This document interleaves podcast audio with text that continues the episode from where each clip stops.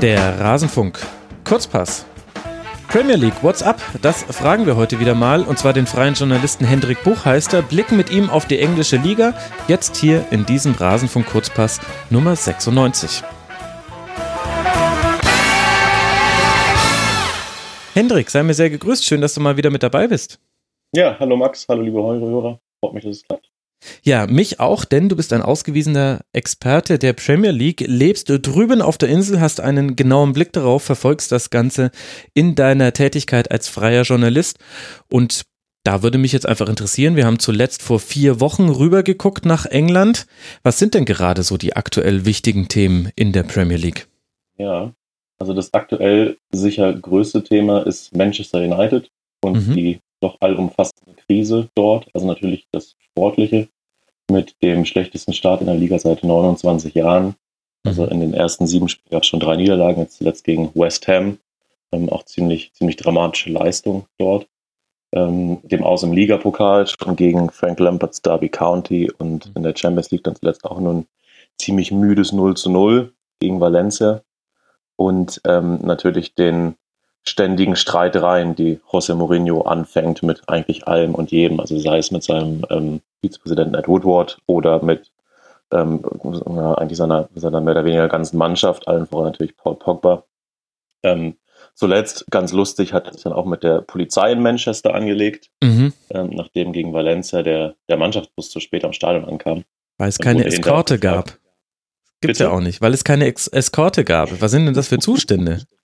Was sind das für Zustände? Ja, ja. Wurde dann hinterher auch gefragt, was war denn da los? Und ähm, hat dann so sehr in dieses, in dieses Bild gepasst, was man halt gerade von Mourinho hat, dass er halt einfach die Schuld und die Verantwortung eigentlich immer bei anderen sucht, ist er dann direkt mal auf die Polizei losgegangen, die dann am Tag danach meinte, nee, nee, das war aber alles so abgesprochen. Ähm, also passt so ein bisschen ins Bild. Und ähm, ja, Manchester United und, und Mourinho ist gerade hier so das große Thema und mhm. natürlich die Frage, ähm, wie lange es Mourinho noch macht bei United, weil so seine, wie er sich im Moment gibt und wie die Mannschaft auftritt, hat schon so wieder diese Züge von diesem typischen ähm, Third Season Syndrome, also was es ja auch bei Real Madrid und bei Chelsea gab, dass er in der jeweils dritten Saison dort sich mit allen anlegt, dass es sportlich bergab geht und man eigentlich nur darauf wartet, ähm, wann das Ganze ein Ende findet. Ja. Ähm, ja, und das ist gerade so das ist gerade so das große Thema. Ähm, wobei dabei auch ganz interessant, so richtig viel gar nicht darauf hindeutet, dass, dass er jetzt direkt vor dem Ausstehen könnte, weil ähm, der Verein ihn noch mehr oder weniger ähm, ihm noch mehr oder weniger Rückendeckung gibt. Mourinho selbst auch offenbar keine Anstalten macht, von sich aus zurückzutreten. Mhm. Also es hat zuletzt eher so ein bisschen den Eindruck gemacht, als würde er, würde er auf seine Entlassung hinarbeiten oder die, die provozieren. Ähm, aber das Problem bei Manchester United ist, das sind wir dann in dem, in dem größeren Zusammenhang, ähm, oder, oder dieses Thema muss man in einem größeren Zusammenhang sehen, dass, dass ähm, eigentlich seit dem Weggang von Sir Alex Ferguson ja. vor fünf Jahren ähm, diesem Club so eine, so eine Richtung fehlt. Also was, was für einen Fußball möchte man spielen, mit was für einer Art von Trainer und was für Spielern. Und Ed Woodward, dieser, dieser, ähm, dieser Vizepräsident, mhm. ist auch kein, kein Fußballfachmann ist, sondern ein Finanzfachmann, also ein Marketingmensch, dessen, dessen Aufgabe ist es, Geld mit diesem Verein zu verdienen. Und das klappt halt wunderbar. Und das Sportliche ähm, hat man so ein bisschen den Eindruck, ist, ist, ist da erstmal zweitrangig. Und deswegen ähm, ist da noch gar nicht so die, ähm, zumindest ist das jetzt so der aktuelle Stand, noch gar nicht so die, die Bestrebungen, Mourinho dort, äh, dort auszutauschen. Was ja schon wirklich komisch ist. Also gerade im Kontrast zum anderen Verein aus Manchester, der eigentlich alles an seiner sportlichen Neuausrichtung ausgerichtet hat. Und klar, da kommt dann auch ganz viel Marketing mit dazu. Aber erst ging es darum, wir holen uns Guardiola und etablieren einen komplett neuen Stil und bauen den ganzen Verein auch in seinen Strukturen um. Bei Manchester United wirkt das eher so, als würden da ein paar Dinge brach liegen, zerfallen. Was ist denn das sportlich gesehen gerade für einen Fußball, den man sieht? Weil hier in Deutschland bekommt man vor allem mit, Mourinho hat wieder den Journalisten angepumpt und Mourinho ja. hat das über Pogba gesagt und Pogba hat dieses äh, Foto hier auf Instagram hochgeladen, aber er hatte kein WLAN und deswegen war es gar nicht, als sie ausgeschieden waren. Also immer diese Neben Nebenthemen, aber über Sportliche was, erfährt man gar nicht so viel. Was übrigens lustigerweise jeder Journalist, der schon mal im Ort Trafford versucht hat, was übers WLAN zu verschicken, äh, nachvollziehen konnte, diese Erklärung von Pogba. Tja, da hätte man ja auch mal nachfragen können. Also für die Hörerinnen und ja, Hörer, es nee, ging darum, dass er sich mit einem Mitspieler äh, in einem kurzen, ich glaube, Video auf Instagram äh, sehr positiv und gefreut hat während des Spiels gegen Derby County. Genau. Und das Video wurde hochgeladen, nachdem man ausgeschieden war im Elfmeterschießen. Das war natürlich ungünstig, aber er genau. sagte dann nach, nein, ja, Moment mal, ich habe das aber in der Halbzeit, glaube ich, aufgenommen. Genau, und am Tag danach gab es dann diesen, das hat wahrscheinlich auch in Deutschland jeder gesehen, diesen, diesen Videoschnipsel vom Training, wo Mourinho Pogba sehr kalt auflaufen lässt. Mhm. Ähm, passenderweise in den, ich glaube, den einzigen 15 Minuten ähm, in diesem Monat, in dem äh, Kameras beim Training zugelassen waren. Also wer da an, an, an, an, eine zufällige Fügung glaubt, ist noch ein bisschen naiv. Also das war schon klar von, das war schon klar von Mourinho. Ähm, ähm, das, das war eine klare Machtdemonstration, dieser, dieser, diese Geschichte beim Training. Aber auf deine Frage zurück, was man für einen Fußball sieht, das ist natürlich schon dieser, dieser typische Mourinho-Fußball, der jetzt nicht auf, nicht auf, nicht auf Angriff und Spektakel ausgelegt ist, sondern immer noch sehr defensiv angelegt und, und, und eher reaktiv. Mhm. Und das Ganze mittlerweile aber, es war gegen, gegen West Ham sehr auffällig, sehr unmotiviert, sehr statisch, ohne, ohne den nötigen Zug. Mhm. Und man hat halt irgendwie das Gefühl, dass die, dass die Spieler ähm, oder, oder man, man kann jetzt nicht sagen, dass die Spieler den Eindruck vermitteln, sie würden für den Trainer spielen. Also das ist eine sehr, das ist im Moment sehr, sehr saftloser Fußball. Und wenn, wenn diese Haltung auf den Mourinho-Fußball trifft, dann das Ganze halt irgendwie so eine, so eine doch sehr, sehr triste Mischung. Mhm. Ja, das ist, als würde äh, ich weiß nicht, irgendwie ähm, eine Steuererklärung, die man machen muss, auf einen Regentag fallen. Ja, wobei das würde ja eigentlich fast noch passen. Nee, draußen ist wunderbares Wetter und man das muss drin sitzen. Ja, ja, genau. Das ist, ein, das, ist ein, das, ist ein, das ist ein schöner Vergleich, genau. Und das ist so der Fußballmoment, den man sieht. Und was halt auffällt, ist, dass überhaupt keine, keine also auch in diesem Fußball überhaupt keine Idee und keine Richtung zu erkennen ist. Also ähm, bei, bei Mourinhos Vorgängern, bei Van zum Beispiel, das war auch nicht unterhaltsam und das war mhm. im Endeffekt nicht erfolgreich, aber da war zumindest ein Plan zu erkennen, was, was er vorhatte, was er für Fußball spielen wollte. Das ist bei Mourinho halt gar nicht zu erkennen. Und dazu passt, dass das Ganze dann mit ständig wechselndem Personal stattfindet und er Personalentscheidung trifft, ähm, wo sich die Leute hier wirklich an den Kopf fassen. Mhm. Ähm, also gegen West Ham zum Beispiel hat er ähm, eine, eine, Dreierkette in der Abwehr aufgestellt, oder eine eine, eine Dreier-Innenverteidigung aufgestellt mit dem Schotten Scott McTominay, jetzt eigentlich ein defensiver Mittelfeldspieler, hat diese Position noch nie gespielt.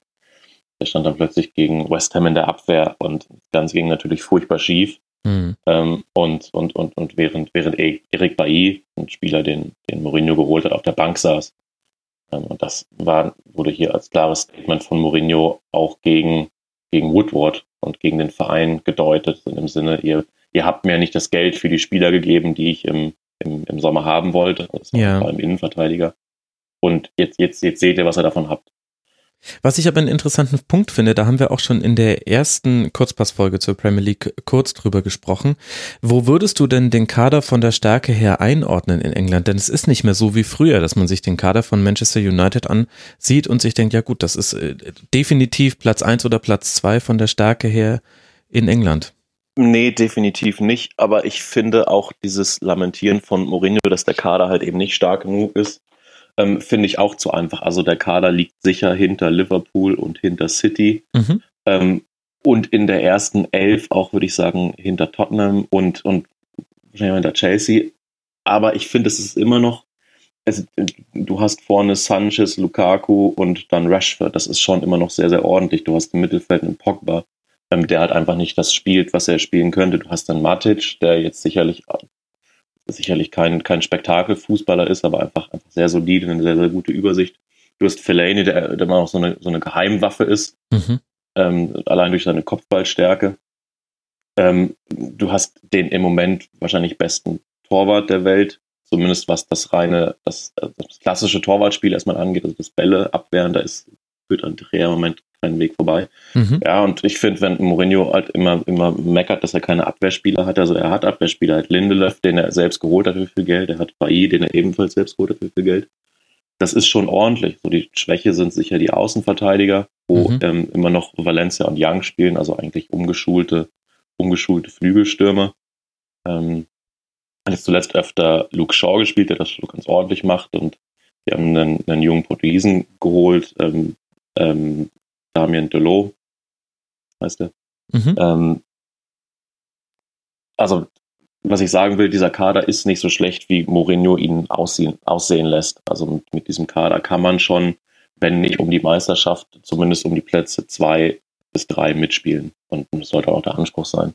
Und das, das zeigt so ein bisschen so dieses, dieses Grundproblem von Mourinho, dass er einfach nicht das aus der Mannschaft, aus der Mannschaft holt, was aus der Mannschaft rauszuholen wäre. Also wenn man, oder dieser Vergleich wird oft angestellt, was zum Beispiel jemand wie ähm, Guardiola mit Spielern wie mhm. Lindelöf oder Bailly zum Beispiel anstellen würde, das wäre definitiv mehr als das Mourinho im Moment macht. Und wenn du dir anschaust, bei Liverpool die Außenverteidiger sind, sind Andrew Robertson und Trent Alexander-Arnold. Also das sind auch keine Spieler, wo man irgendwie vor einem Jahr gesagt hätte, mit denen ziehst du ein Champions League-Finale ein. Also es kommt auch immer darauf an, was du daraus machst. Das ist mhm. bei United einfach sehr, sehr wenig.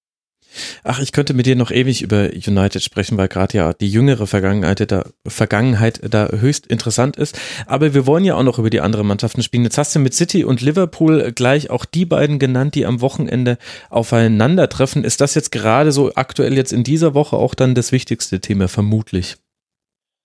Also bis, bis, bis gestern Abend war natürlich die Champions League das wichtigste Thema, aber mhm. jetzt denke ich mal, wird, jetzt wird natürlich alles auf dieses Spiel ähm, umschwenken, weil es einfach das Topspiel ist. Also nachdem wir letztes Wochenende schon das Topspiel der Verfolger hatten, Chelsea gegen, gegen Liverpool, mhm. ist jetzt das Spiel, in dem Liverpool halt wirklich zeigen kann und auch muss, wie, ähm, wie ernst die Ambitionen auf den Titel sind und ob man es halt wirklich ähm, schafft, ähm, mit City mitzuhalten, auch über die, über die Saison.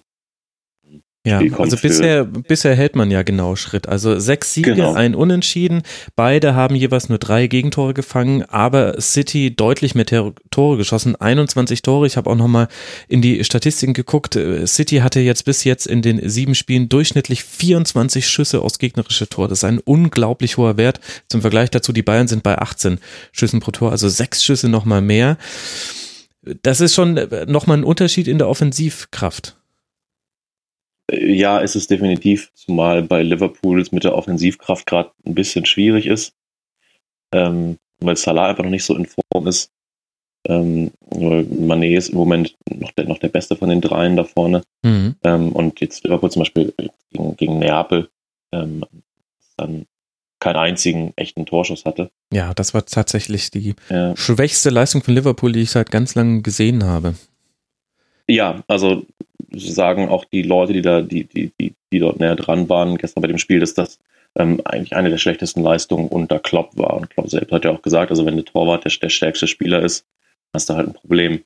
Mhm. Ähm, und das wird ganz interessant zu sein, wie, äh, interessant zu sehen sein, wie Liverpool da reagiert, weil die ähm, oder das Programm, was sie im Moment haben, natürlich schon sehr, sehr anspruchsvoll ist mit den Spielen zuerst gegen PSG.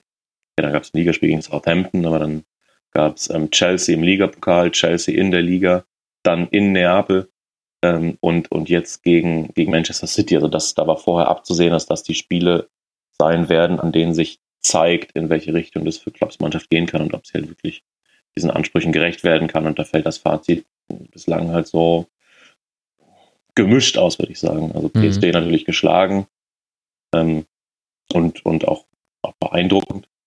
Mhm. Aber in, im Ligapokal gegen Chelsea ausgeschieden, dann im, im, in der Liga ähm, wurde dieses 1 zu 1, später 1 zu 1 durch Distalj natürlich als, als Erfolg verbucht.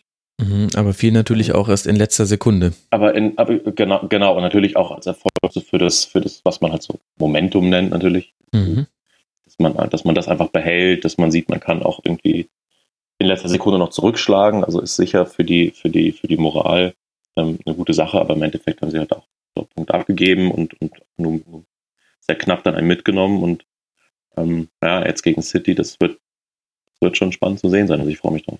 Mhm. Ja, kann man sich definitiv drauf freuen. Ich habe in dieser Woche einen Podcast gehört, in dem das Wirken Pep Guardiolas in der Premier League besprochen wurde. Der war für mich überraschend negativ. Das hörte sich fast an, als ob niemand mit seinem Fußball auf der Insel etwas anfangen könne. Wenn ich mir jetzt aber allein die Dominanz Cities jetzt schon wieder in der Liga angucke, 21 zu 3 Tore, eben die zitierten Statistiken. Ich könnte jetzt eigentlich jede Statistik zitieren. Sie wäre immer beeindruckend. Man hat den meisten Ballbesitz, 67 Prozent. Man hat eine Passquote von 90 Prozent durchschnittlich. Also wir sehen da einfach, Pep Guardiola wiederholt jetzt an Station 3, was er auch schon bei Barcelona und Bayern umgesetzt hat.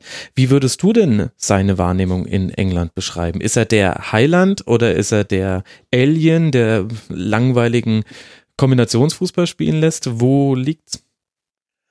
Ja, vielleicht ist es so eine Mischform ähm, aus Highland und Alien. Also geht ja, kann man ja vielleicht beides zusammenbringen. Ähm, also als er, als er ankam, wurde er natürlich mit dieser üblichen Skepsis begegnet, dass man äh, auf der Insel im Mutterland, wo alles mhm. über körperliche Härte geht, mit, mit, mit dem Fußball, den er spielt, halt nicht bestehen kann. Und die erste Saison hat das dann auch nahegelegt äh, zur Zufriedenheit der äh, groß, gro zur, zur, Zufriedenheit großer Teile der britischen Presse. Ja. Aber in der zweiten Saison, und das war auch, ich weiß nicht, ob du diese City-Doku auf, auf Amazon, die mal angeschaut hast, das war so ein bisschen Ich habe ehrlich gesagt nicht durchgehalten, weil es einfach so, so glatt poliert war und dann dachte ich, dafür ja, ist mir meine Zeit zu schade. Also eine Folge habe ich gesehen. Ja, ja, das, das ist, äh, das ist nachvollziehbar. Ähm, aber da war ja so ein bisschen die Leitfrage, schafft er es äh, mit seiner Art von Fußball halt auch England zu erobern? Und das, das hat er halt geschafft. Ähm, Der erste Eroberer seit 1066, was? ja, so ungefähr. Naja, und das, das hat er halt auch geschafft und das war ja auch sein klar formulierter Anspruch, dass er eben von seiner Spielweise nicht zurück, zurückweichen wird, sondern das halt genauso versucht, wie er es halt auch in Barcelona und bei Bayern gemacht hat. Und das ist letzte Saison gelungen ähm, und, und es sieht danach aus, als würde das die Saison wieder gelingen. Ähm, trotzdem ist natürlich der Fußball, der City spielt, ähm, oder, oder trotzdem sind natürlich im Moment Liverpool und auch Chelsea die deutlich interessanter anzuschauenden und auch spektakuläreren Mannschaften. Weil sie nicht so dominant sind oder woran liegt das?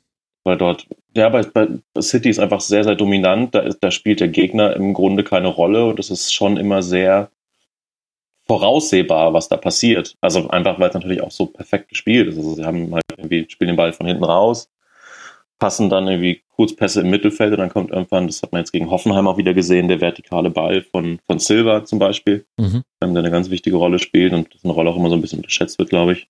Ähm, auf die Außen, also zunehmend auch wieder Sané, der, der einen schwierigen Start hat, der jetzt immer besser in Form kommt.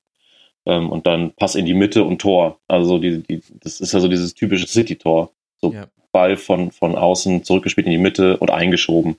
Und das ist halt irgendwie sehr, also das funktioniert und es ist halt wahnsinnig gut gespielt, aber es ist jetzt so als rein neutraler Zuschauer, ja, es ist halt sehr vorhersehbar und nicht besonders spannend. Also da gucke ich mir dann irgendwie Liverpool, wo du weißt, da, da kracht es halt oder da schießt dann, schießt dann Sturridge mal ein aus 20 Metern in den Winkel.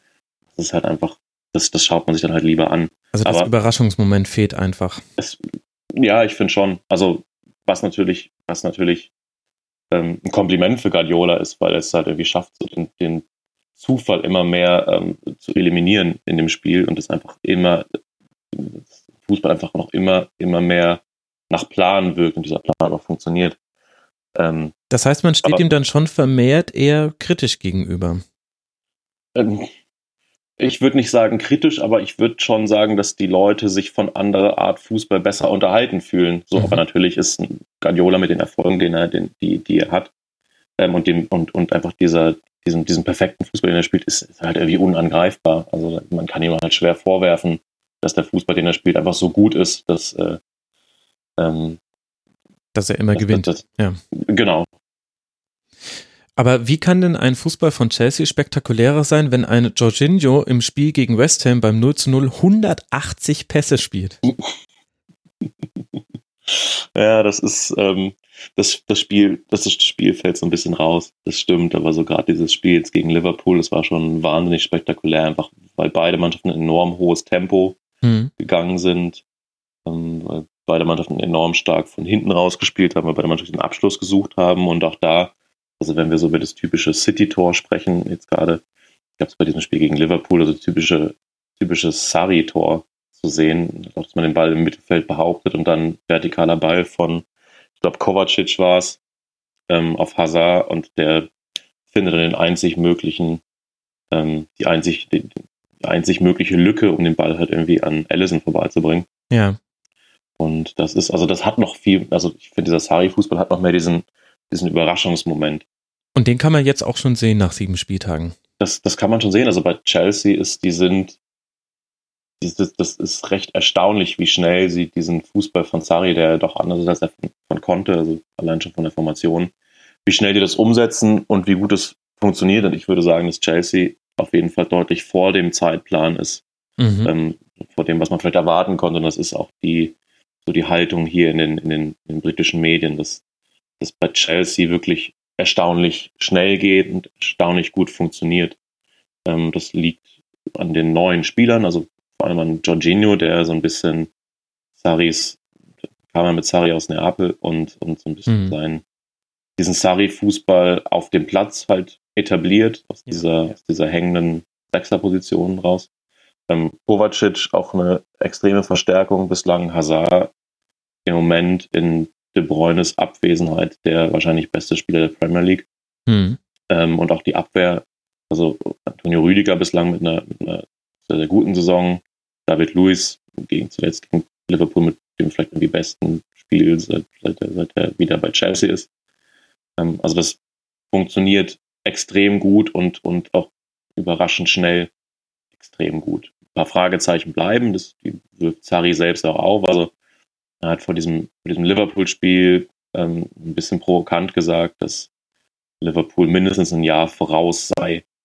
Ähm, das sah dann auf dem Platz gar nicht so aus, aber ich glaube, dass Sari noch eine gewisse Skepsis hat gegenüber diesem Verein und auch gegenüber seinem Kader. Das hat er vielleicht auch nochmal gesagt, dass bei Chelsea so in den letzten Jahren eigentlich nie Konstanz gab, dass ähm, nach einer Saison, wo du Meister warst, du plötzlich fast abgestiegen wärst ähm, oder zumindest deutlich zurückgefallen bist. Das war zweimal der Fall, also nach der letzten Mourinho-Meisterschaft, nach der Meisterschaft mit Conte, dass die Saison danach dann ja. das alles einfach nicht mehr funktioniert hat. Und ich glaube, dass er selbst noch so eine gewisse Skepsis gegenüber diesem Kader und auch vielleicht auch diesem Verein hat und deshalb so ein bisschen auf die, auf die Bremse tritt, was so die, die ganz große Euphorie angeht. Also ich glaube, er möchte erstmal sehen, ob das wirklich auch längerfristig funktioniert. Mhm. Ähm, aber so die ersten, die ersten Zeichen sind, sind wirklich gut. Ja. Ähm, das zeigen die Ergebnisse, das zeigt der Fußball und ähm, vielleicht noch eine, eine Anmerkung, was so ein bisschen so ein Fragezeichen ist in dieser neuen Sari, ähm, in diesem Sari-Fußball ist mhm. Golo Conte. Mhm ähm, ja, dass Harry eine neue Rolle spielt, war ja eigentlich dieser klassische, dieser klassische tiefere Sechser. Mhm. Ähm, das macht jetzt halt Jorginho. Ähm, Sari wurde deswegen nach, äh, sorry, Conte wurde deswegen nach rechts geschoben auf so eine, so eine Achterposition. Ja. Und muss sich da erstmal reinfinden, also weil er eigentlich nicht so dieser, dieser Box-to-Box-Spieler ist. Und da muss man mal schauen, wie sich das, wie sich das entwickelt. Aber wie gesagt, so insgesamt ist es bei Chelsea echt erstaunlich, erstaunlich gut. Die sind vor dem Zeitplan und kann mir halt vorstellen, dass ähm, wir jetzt so die, die Spitze so ein bisschen einsortieren wollen. Mhm. Also City ist auch für mich diese Saison wieder klar Favorit, aber danach denke ich mal, werden Liverpool und Chelsea ähm, einigermaßen gleich auffolgen. So in welchem Abstand zu City muss man nochmal sehen, aber ich glaube schon, dass Chelsea auch eine Rolle wie, wie Liverpool spielen kann. Also das mhm. deutet mhm. viel darauf hin, so nach den ersten Spielen. Das sind auch die drei Mannschaften, die bisher noch nicht verloren haben, also City und Liverpool ein Unentschieden und ansonsten sechs Siege und Chelsea zwei Unentschieden und fünf Siege. Also das läuft auch wirklich sehr gut. Ich finde auch, dass der ja, genau. Spielplan genau. recht Chelsea-freundlich ist. Also die, die harten Brocken, United und dann auch City. Arsenal hat man zu einem frühen Moment bekommen in der Saison, wo noch nicht alles so lief. Da würde ich gerne gleich noch kurz mit dir drüber sprechen. Das verteilt sich ganz gut über die Saison. Ich glaube, das da liegt wirklich viel Potenzial für Chelsea drin. Ja, das stimmt. Und wo du gerade ansprichst, dass diese drei Mannschaften noch ungeschlagen sind, ich habe jetzt eine Statistik gelesen, das ist zum ersten Mal seit 2011 so ist, dass nach sieben Spieltagen noch drei Mannschaften ungeschlagen sind. Also das zeigt so ein bisschen, dass in, dieser Saison wirklich eine, eine, eine stärkere Spitze gibt als noch in der, in der letzten, wo es halt eigentlich, wo es eigentlich keinen Titelkampf gab. Ja. Absolut. Wenn du jetzt sagst, es gibt schon Sarri-Fußball bei Chelsea, dann frage ich dich, gibt es denn auch schon Emery-Fußball bei Arsenal, die auf Platz 5 liegen gerade? Es wird, würde ich mal sagen. Also ähm, nicht in diesem Tempo und auch nicht so unterhaltsam anzuschauen, wie das bei Chelsea ist. Mhm. Ähm, aber die Ergebnisse zuletzt ähm, sprechen ja für Arsenal. Also nach der, du hast ja den Spielplan angesprochen. Der Spielplan war jetzt nicht unbedingt Arsenal-freundlich in den ersten beiden Spielen, mhm. City und Chelsea. Ähm, die Spiele wurden dann erwartungsgemäß verloren. Ähm, aber seitdem gab es fünf Siege und die letzten zweimal nacheinander zu null. Ähm, das sieht von den Ergebnissen schon ordentlich aus. Ähm, einschränken muss man allerdings sagen, dass diese Siege oftmals nicht so wahnsinnig überzeugend sind ähm, und die Spiele auch anders hätten ausgehen können. Also gegen Everton vor, ich glaube, zwei Wochen war es, mhm. war Everton klar die bessere Mannschaft. Arsenal schießt ein Abseitstor und gewinnt dann halt am Ende 2-0, glaube ich. Wo jetzt war da der Videoschiedsrichter, Hendrik? ja, genau. Und jetzt, jetzt am Wochenende ähm, haben sie gegen Watford gespielt. Ähm, war es genauso, dass Watford eigentlich eine sehr, sehr starke Partie gemacht hat, sehr, sehr gute Chancen hatte. Ähm, die Chancen nicht genutzt hat, was auch an Bernd Leno lag, der ähm, zum ersten Mal gespielt hat, können wir vielleicht auch gleich noch drüber sprechen. Mhm.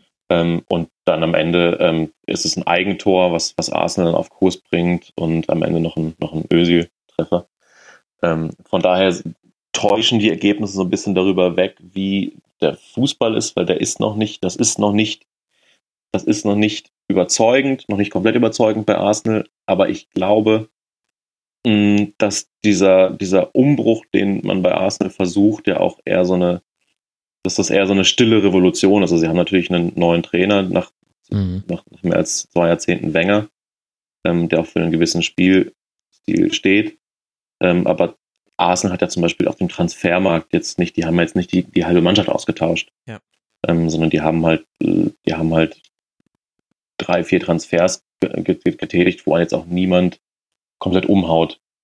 Und jetzt gegen Watford war Torreira auch der einzige von den neuen Spielern, der in der Startelf stand. Also Leno kam dann später rein. Mhm. Ähm, und, und deswegen glaube ich, dass das Ziel bei Arsenal auch gar nicht so ist, dass das von jetzt auf gleich alles komplett anders sein muss, sondern dass man schon ganz gut damit leben kann, wenn dieser Umbruch und, und diese, diese Einstellung auf einen neuen Trainer, wenn das ein bisschen dauert und solange die Ergebnisse halt gut sind und sind sie halt im Moment, ähm, ist das dann auch okay. Ja. Dann lass mal noch kurz über Bernd Leno sprechen. Peter Tschech hat sich verletzt am Oberschenkel. Seitdem ist Leno fix im Kasten. Wie macht er sich denn? Genau, also das war jetzt am Wochenende gegen Watford das erste Spiel. Ähm, Tschech raus in der, ich glaube, ersten Halbzeit ähm, mhm. war es noch Leno rein. Ähm, ja, und hat ein richtig starkes Spiel gemacht. Also hat zwei, richtig gute Paraden gemacht, hat auch mit dem Fuß sicher gewirkt, war hinterher auch, auch zufrieden und ähm, hat jetzt erstmal seine Chance. Also Tschech äh, heißt es, ist jetzt drei Wochen bis zu einem Monat raus. Also und die Zeit hat jetzt Leno erstmal und ähm, das könnte halt der nächste Schritt in dieser, in dieser stillen ähm, Emery-Revolution sein. Also das, man fragt sich ja schon, warum man, warum man mehr als 20 Millionen für einen Torwart ausgibt und dann auf der Bank sitzt. Ähm, und zum, zumal, wenn der Plan ist, diesen von hinten rauszuspielen und einen mitspielenden Torwart zu haben und von hinten aufzubauen, das kann Tschech halt nicht. Das hat man, das hat man in den ersten Spielen gesehen, wo er sich irgendwie die Bälle, ich glaube, ein Spiel, ich glaube, gegen City gleich am Anfang hat er, hat er den Ball sich fast direkt ins, ins eigene Tor geschoben.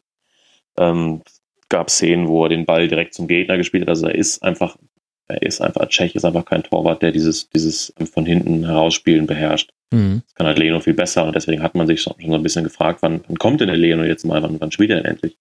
Ähm, und jetzt ist es halt eher durch, durch, einen, durch einen Missgeschick oder die, einfach durch die Verletzung von Tschech dazu gekommen, mhm. dass er jetzt mal spielt. Und er hat das erste Spiel gut gemacht, er spielt jetzt erstmal.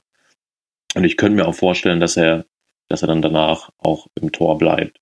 Ich kann natürlich auch verstehen, dass man Tschech, der einfach enorm verdienstvoller Spieler ist, ähm, sich, sich nichts hat zu Schulden kommen lassen und enorm loyaler Spieler, dass man den nicht einfach so absägt. Ähm, ist auch klar, aber diese, dieser Wechsel im Tor, der musste irgendwann kommen und ja, möglicherweise ist es es jetzt. Mhm. Wer sehen möchte, was Bernd Leno am Ball kann, der kann auch mal gerade gucken, was Leverkusen jetzt unter Lukas Radetzky macht. Das ist eine ganz andere Art und Weise des Spielaufbaus und da gibt es auch durchaus mal den ein oder anderen Pass und Abstoß ins Seitenaus. Also da fehlt Leverkusen ein bisschen was, was Arsenal jetzt im Spiel hat. Mal sehen, ob er sich durchsetzen kann. Wir Deutschen Zuschauer und äh, Fußballfans haben ja immer noch ein bisschen den Blick auf Huddersfield. Da sieht es jetzt in dieser Saison viel schlechter aus als in der letzten. Aktuell letzter Platz mit nur zwei Punkten. Wie macht sich denn das Team von David Wagner? Ja, ähm, schwierig. Also es war abzusehen, dass diese zweite Saison ähm, natürlich deutlich schwieriger wird.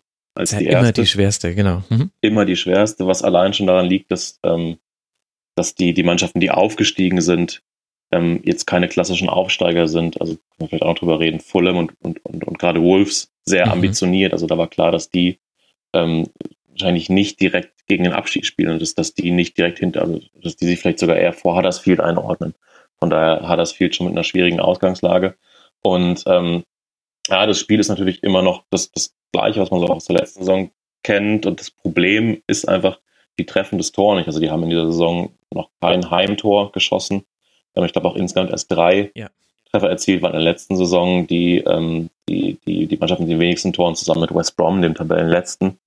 Also dieses Problem hatten sie in der letzten Saison schon. Ähm, und, das hat, und das hat sich in die neue Saison ähm, mit übertragen.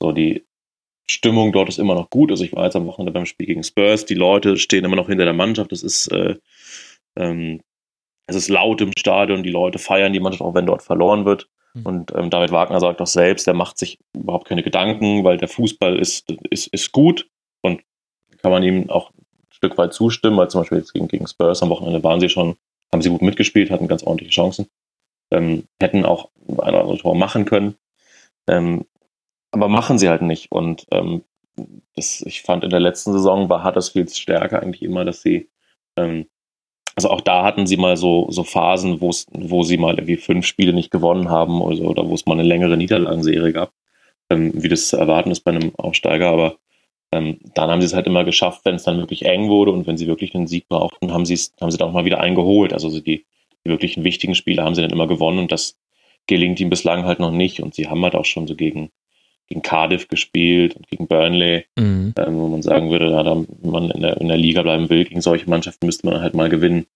Ähm, das klappt da bislang noch nicht. Andererseits sind es auch nur drei Punkte auf den Nicht-Abstiegsrang. Also Genau, dadurch, also- dass die Spitze gerade so stark ist, das, was du vorhin angesprochen hast, merkt man auch, dass das Ende der Tabelle sehr eng noch beieinander ist, weil sie sind sich alle darin einig, dass sie gar nicht oder erst einmal gewonnen haben, die letzten sechs. Ja, genau. Also von daher ist natürlich, ist, und ich glaube, das erklärt auch so ein bisschen Wagners Gelassenheit. Ähm, da, da ist natürlich noch nichts verloren. So, und wenn du jetzt irgendwie mal ein Spiel gewinnst, dann stehst du plötzlich, dann stehst du plötzlich schon wieder überm Strich. Ähm, von daher, ähm, glaube ich, ist Huddersfield da auch gut beraten, nicht in Panik zu verfallen, weil die halt, weil die halt wissen, dass, dass jede Saison in der Premier League ähm, eigentlich über dem, über, eigentlich mehr ist, was man, was man erwarten kann. Ja. Ähm, aber natürlich müssen irgendwann die Punkte her. So, und ich glaube, mit jedem, mit jedem Spiel, was halt so läuft, wie jetzt zum Beispiel das gegen Tottenham, wo sie halt gut mitspielen, wo sie Chancen haben, wo sie dann aber schon wieder nicht treffen, dass sie dann verlieren, ähm, ist natürlich irgendwann das Risiko, dass die Spieler dann auch irgendwann, irgendwann resignieren, weil sie halt sehen, es reicht dann halt doch nicht. Von daher ähm, glaube ich, ist es schon extrem wichtig, dass ähm, das Huddersfield ist, im nächsten Mal Spiel gewinnen. Mhm. Gut, wir werden es verfolgen. Als letztes würde mich noch interessieren, was sind denn gerade so für dich, wenn, wir haben jetzt wieder mal so über die klassischen Mannschaften gesprochen, gibt es noch irgendwelche Außenseiter, die dich überraschen oder muss ich mir Spiele von bestimmten Mannschaften unbedingt angucken? Ich habe zum Beispiel gesehen, Crystal Palace ist auf Platz zwei der gewonnenen Dribblings pro Partie. Kann ich mir jetzt als Außenstehender überhaupt nicht erklären, warum, aber wen gibt's da, den du noch irgendwie erwähnenswert findest? Ja, also erwähnenswert ähm, finde ich, finde ich, ich würde noch zwei Sachen ähm, in, die, in, die, in, die, in die Runde schmeißen. Zum Mhm. einen die schon angesprochenen Wolves, Mhm. ähm, über die ihr, glaube ich, in der letzten Folge schon mal gesprochen hattet, die ja mit, der, mit den guten Kontakten zu Ronaldo-Berater Mendes sich Mhm. eine Mannschaft zusammengestellt haben mit ähm, einem sehr starken portugiesischen Einfluss Mhm. ähm, mit einem portugiesischen Trainer, ähm, Espírito Santo, ähm, und Spielern wie Moutinho oder Neves, ähm, die für einen Aufsteiger sehr ambitioniert sind, ähm, auch sehr ambitionierten, ähm, offensiven, schnellen Fußball spielen ähm, und im Moment auf Platz 9 stehen und, und die sicherlich, dafür, dass sie ein Aufsteiger sind, ähm, nicht nur das Ziel haben, die Klasse zu halten, sondern Wolves ist auf jeden Fall ein, ein, Club, dem ich zutrauen würde, so die Rolle zu, zu spielen, wie es, wie es Burnley in der vergangenen Saison gemacht Ah, hat. Okay. Diesen, siebten Platz oder um diesen siebten Platz zu spielen, der ja in der Premier League immer so ein bisschen der ist, der, der so allen anderen Mannschaften offen steht, die jetzt nicht zu den Top 6 gehören. Also die Top 6 Mhm. sind immer ziemlich zementiert, bekannterweise. Und der siebte Platz ist dann so der, wo man dann mal ähm, mit einer überraschenden Saison landen kann. Und das, ähm, um, um diesen Platz, glaube ich, werden Wolves auf jeden Fall mitspielen. Ähm, Müssen sie aber noch ein bisschen am Zielwasser schrauben, oder? Ich sehe sie bei den Schüssen pro Spiel auf Platz 4 hinter City, Chelsea und Liverpool. Aber bei den Toren, als du gerade gesagt hast, sie spielen einen offensiven, tollen Fußball, wollte ich schon einwerfen, ja, aber nur 8 zu 6 Tore nach sieben Spieltagen. Das klingt jetzt gar nicht so, das klingt eher nach Schalke als nach City. Sorry, ja, alle Schalke-Fans. Ja, aber das finde ich, für, also allein schon mit, mit, als Aufsteiger so mit dieser Haltung in die Liga zu gehen, wir stellen uns jetzt nicht hinten rein und das warten stimmt. auf Konter, sondern wir spielen mit und, und, ähm, und versuchen das Spiel selbst zu gestalten und die Spieler zu haben sie. Ähm, das finde ich halt schon bemerkenswert. So dieses, dieses Modell, was dahinter steht, kann man natürlich, kann man natürlich kritisch sehen. Ähm, die Liga hat sich damit mal befasst mit diesen Kontakten zu, zu Mendes, hat festgestellt, gibt es kein Problem. Ähm, aber natürlich kann man das kritisch sehen und ich glaube, in Deutschland würde so ein Verein auch oder so, so, ein, so ein Modell auch deutlich kritischer gesehen werden als hier, hm. wo man solchen, ähm, ich würde mal sagen, innovativen äh, Ansätzen ähm, sehr, sehr offen gegenübersteht. Ähm, und zweit, das zweite mhm. Team, das ich gerne erwähnen würde, weil man es so gar nicht erwartet, ist, ist West Ham.